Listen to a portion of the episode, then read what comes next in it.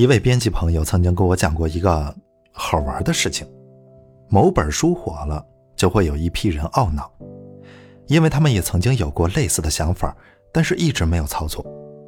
结果别人做出来了，而且卖的特别好，那这些人就会痛苦的后悔着。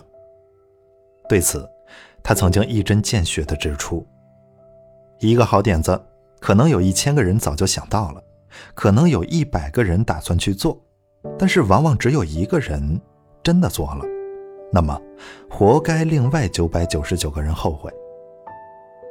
拖延会营造一种错觉，让你以为自己还有机会，还有时间，以为一切都在自己的掌控之中。比如说，这篇论文花不了多少时间，我不可能写不完的。这只是个简单的任务，晚点做就行，我不可能出什么事的。我们这么多年的关系了，不谈条件也没有关系，他不可能会介意的。我领先他这么多，今天休息一下也没什么的，他不可能会超过我的。我和他心有灵犀，有误会也不用急着解释，他不可能会离开我的。如果有人要求你用一句话来形容自己的拖延症时，相信很多人的答案都是“明天再告诉你”。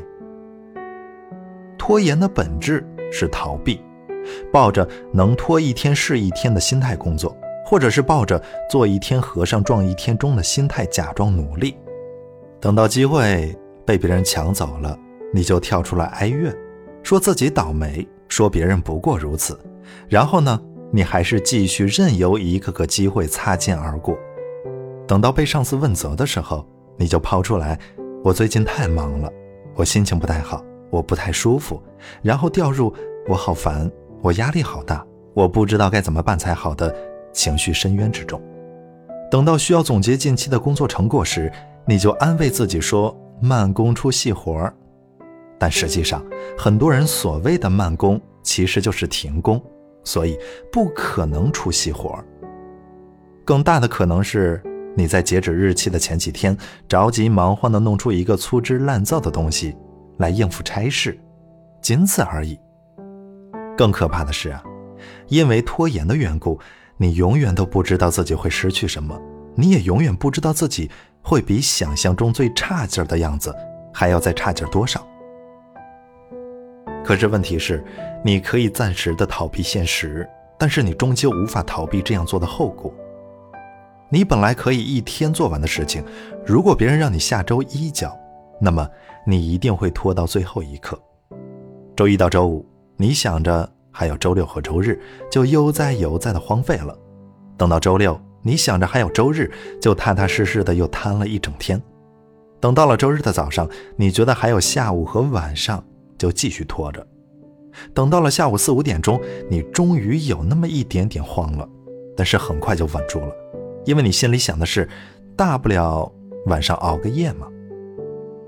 等你慢吞吞的吃完晚饭，散完步，刷完微博热搜，再跟暧昧的某某说完晚安，回到电脑之前，已经是晚上十点多了。你终于开始干正经事儿了。你原以为是两个小时就能搞定的事情，做起来才发现困难重重。这个地方需要权衡和思考，那个地方需要查查资料。于是，你越来越烦躁，从最初的嘀咕，慢慢的演变成了抱怨。再升级成了咒骂。就这样，原本是能够轻轻松松就完成的事情，被熬得满眼通红的你，拖到凌晨四点半才勉强弄完。而这一周，因为这件事情没有做完，所以你玩不痛快，也睡不踏实。而下一周呢，因为这件事情是着急赶出来的，所以它的质量无法保证，你会因此挨批评，甚至是被要求重做。你看。在把事情彻底搞砸之前，你总是作的一手好死。仔细想一想啊，其实你最大的敌人就是拖延，它包括了你无法自拔的不健康的作息和饮食习惯，你慢慢养成的侥幸心理和坏逻辑，你行动上的左顾右盼和思想上的瞻前顾后。如果你能打败拖延，你还怕什么呢？拖延不会让你一下子一无所有。但是会在不知不觉中减少你的收获，勤奋也不会让你一夜成功，但是会在不知不觉中积累成功的资本。有一个郁郁不得志的年轻人问我，在北京漂泊了五年，依然一无所有，现在是去深圳或者上海试试，还是直接回老家算了？我就回复他说：“别想着去哪个城市会更好，你该想一想怎样提升自己的核心竞争力。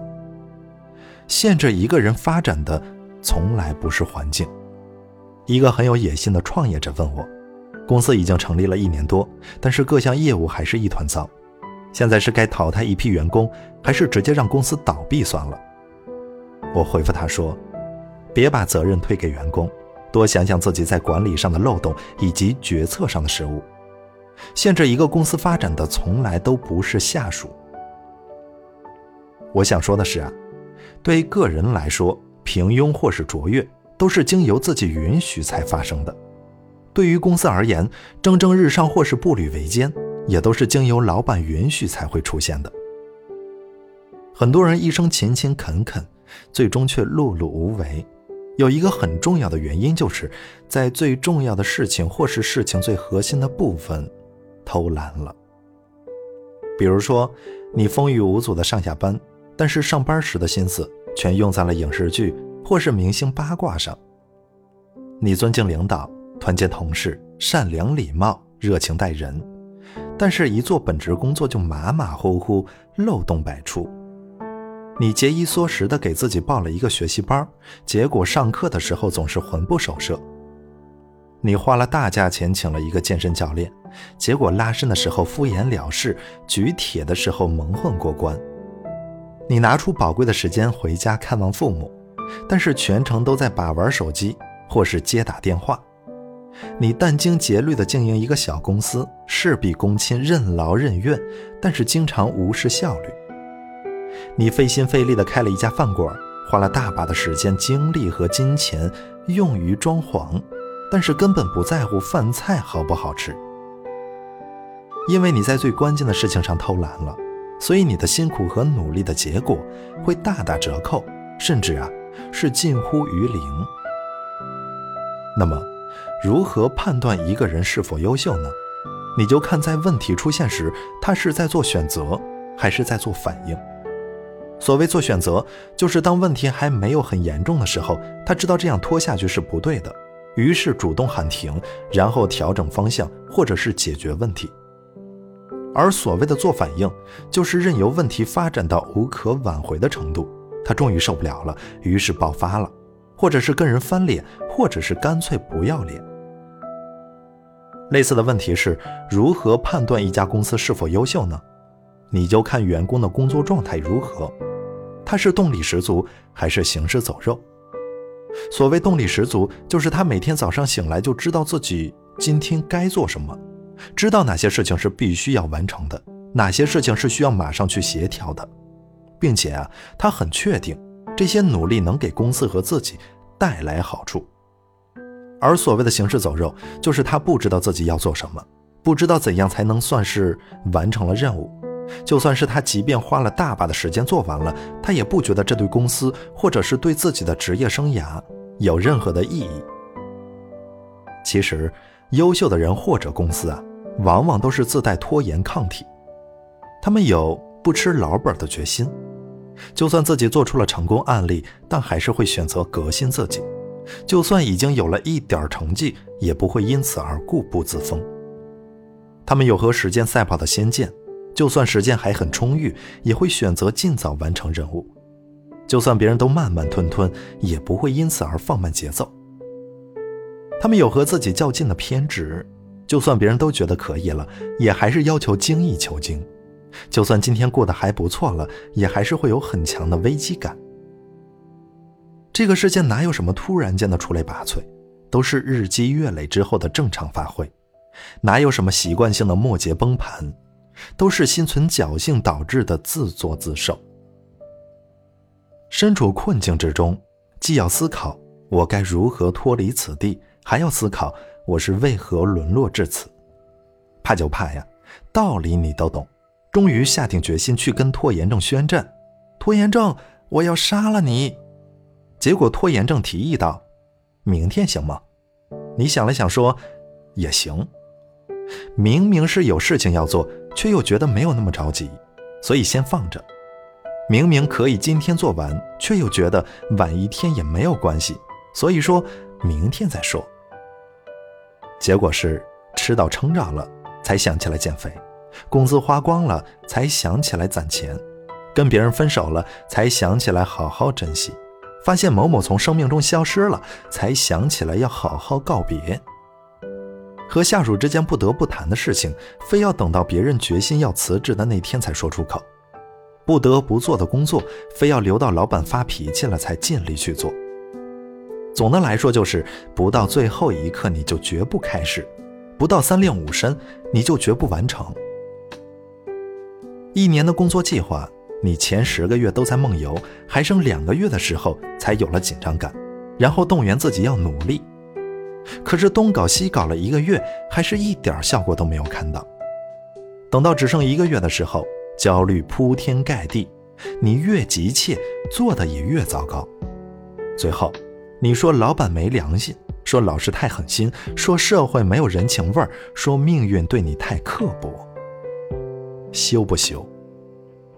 天天想着要出人头地，结果春天结束了，什么都没有发生。夏天过去了，什么也没有改变；秋天过完了，什么都没有拥有；冬天收场了，什么也没有出现。紧接着，二十岁散场了，你还是一无所有；三十岁闭幕了，你还是手无寸铁。于是，你的人生常态就是事事如意料之外，年年有余额不足。我想提醒你的是，该做的事情不是波多尔红酒。不会随着时间的流逝而变香。如果你不着手解决它，它可能会换一种方式解决你。你不肯花力气去背的单词，总有人能够背下来；你不愿花时间去做的题，总有人早早的就做了；你喜欢拖到明天才做的事情，总有人今天就出色的完成了。结果呢？结果是你想去的学校也只能让别人上了，你想要的职位。只能让别人占了，你想过的人生也只能别人过了。在你不断强调不好的事情都会过去的同时，希望你也能明白，好事也会过去。所以，精神状态很好，身体很健康，心态很平和，时间很充裕的时候，要抓紧时间学习或者工作，而不是等到状态不好，有了病症。情绪失落或者时间紧迫的时候再去努力，那只会事倍功半，甚至是功亏一篑。面对不得不做的事，一定要集中注意力，速战速决。只有这样做，才能避免被他消耗大把的时光；只有这样做，才能腾出精力去做自己想做的事情。既然注定是要被恶心一下，那最好的对策就是把恶心的时间缩到最短。反之，你把时间碎尸万段，你的时间就一文不值。如果有一天你发现明天要做今天的事情，后天又要做明天的事情，那么你的生活距离一团乱麻就不远了。